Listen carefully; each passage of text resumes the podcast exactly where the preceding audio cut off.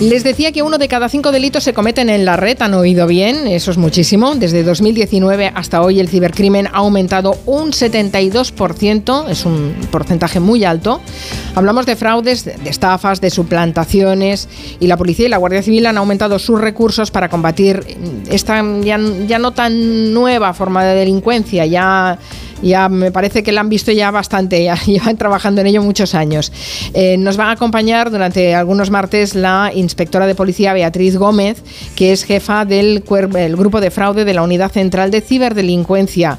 Inspectora Gómez, buenas tardes. Hola, buenas tardes. Nos va a contar cómo trabajan o cómo intentan engañarnos los malos en ese escenario inmenso que es Internet para que no caigamos en, sus redes. Seguro que será muy útil, ya verán ustedes lo que vamos a aprender con lo que nos cuente la inspectora Beatriz Gómez.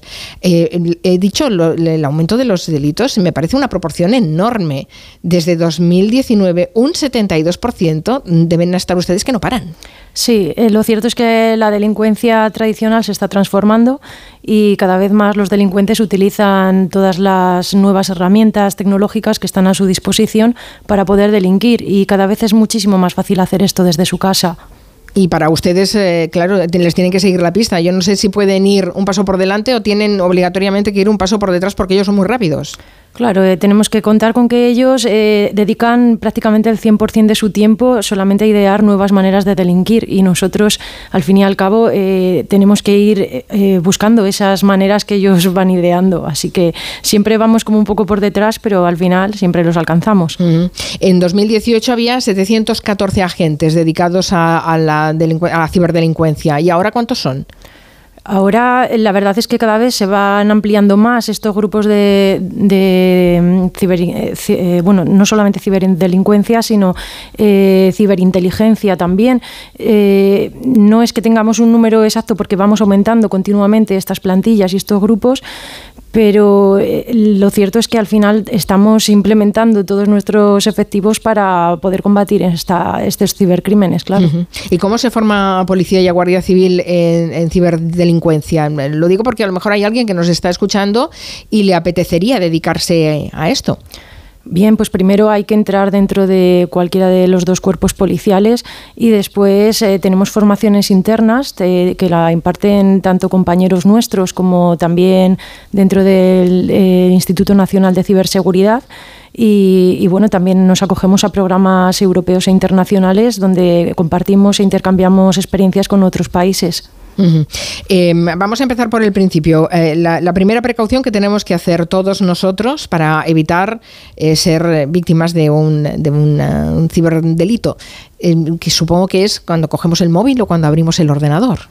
Sí, la verdad es que eh, nos podríamos pasar el día entero dando consejos sobre lo que deberíamos o no hacer cuando utilizamos un medio electrónico, pero yo creo que resumiendo podríamos decir que es fundamental tener en cuenta que nunca debemos de enviar fotografías de nuestra documentación personal a terceros o tampoco debemos de revelar a nadie las contraseñas de nuestra banca online o códigos de verificación que recibimos en nuestro teléfono móvil o bien también desconfiar de las páginas web que nos ofrecen eh, productos a un precio con un descuento muy grande eh, porque todo esto al final eh, pueden ser estafas y nos pueden hacer caer precisamente en el fraude. Es decir, que cuando abrimos el ordenador o cuando nos llega eh, alguna información a través del móvil, sobre todo leer antes de dar a aceptar, que a veces lo hacemos como automáticamente. No somos muy conscientes eh, de los riesgos que tenemos al tener estos dispositivos en la mano.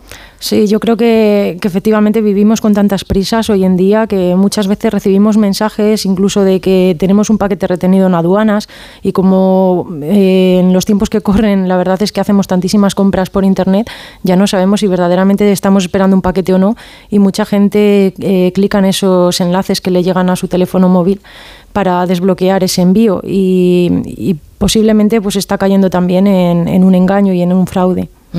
Hay muchos tipos de delitos en la, en la red, los iremos desgranando a lo largo de unas cuantas semanas, pero centrémonos hoy en, en, las estafas amorosas. Hemos dedicado algunos territorios negros a, este tipo de, ciberdelincuencia. Se tratan de organizaciones o de, hombres especialmente que engañan generalmente a mujeres con el único fin de sacarles la mayor cantidad de, dinero posible.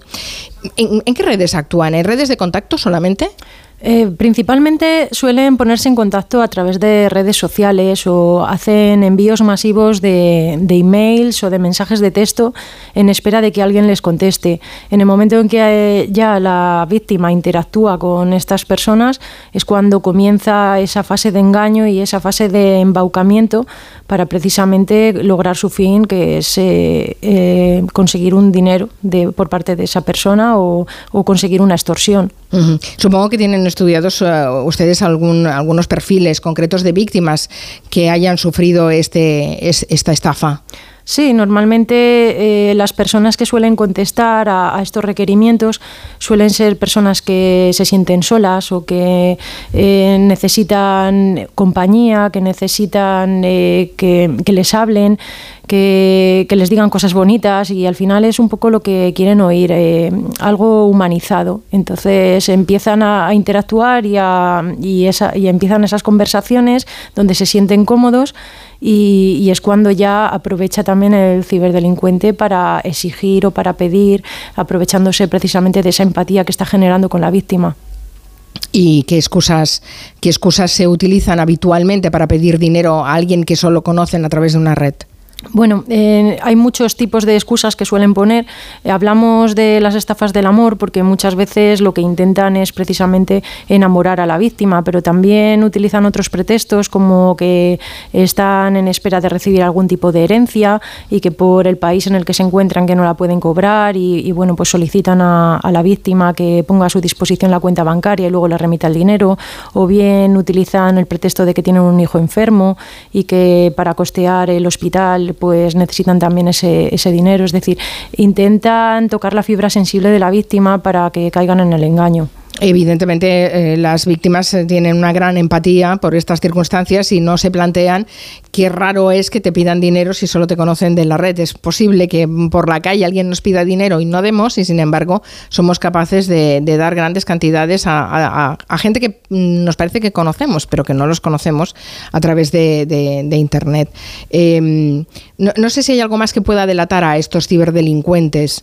¿Hay fotos habituales o, o la forma que tienen de, hablar o de, referirse a, sus cosas? Efectivamente, estas personas al final eh, crean un perfil en el que incluyen fotografías también de, de personas a quien se las cogen en sus redes sociales, que por eso también es muy importante que la gente tenga en cuenta que todo lo que cuelga en redes sociales al final lo está haciendo público y extensible a todo el mundo. Y cualquiera puede coger eh, cuatro o cinco fotografías de otra persona y hacerse pasar por ella. Por eso es fundamental también tener privatizadas las redes, solamente compartir cierto contenido con personas de tu confianza o, o un círculo cerrado de amigos o familiares porque si no es una exposición constante y que al final pueden caer esas imágenes en manos de cibercriminales y luego ser utilizadas para estos fines. Eh, también hay que tener en cuenta de que normalmente son personas que, viven en otros países y que utilizan eh, traductores para convertir el idioma y por tanto van a tener faltas de ortografía o no van a utilizar un castellano correcto. Así que son también esos eh, pequeños detalles que la víctima puede ir observando para ver que puede que esté sufriendo un fraude. Em, datos a tener en cuenta para, para, que nos hagan al menos sospechar e intentar verificar un poco la información. ¿no? Eh, ¿Y cómo podemos darnos cuenta, por ejemplo, si en nuestro entorno hay alguien, algún conocido nuestro, nuestra hermana, nuestra tía, nuestra amiga que puede estar siendo víctima de una estafa de este tipo? Pues sobre todo lo que vamos a notar es un cambio de actitud en esa persona. Si normalmente eh, esa persona pues tiene una actitud neutral y, de repente está como muy contenta o eh, está todo el día mirando el teléfono móvil o todo el día queriéndose conectar al ordenador cuando normalmente no lo hace, eso nos puede hacer sospechar y pensar que algo está pasando. Y evidentemente también, aunque sea más complicado de controlar, pero la cuenta bancaria pues también puede sufrir ahí cambios, por supuesto, si, si le está proporcionando dinero al ciberdelincuente. Supongo que eh, este es un delito que más lo sufren las mujeres que los hombres, ¿no?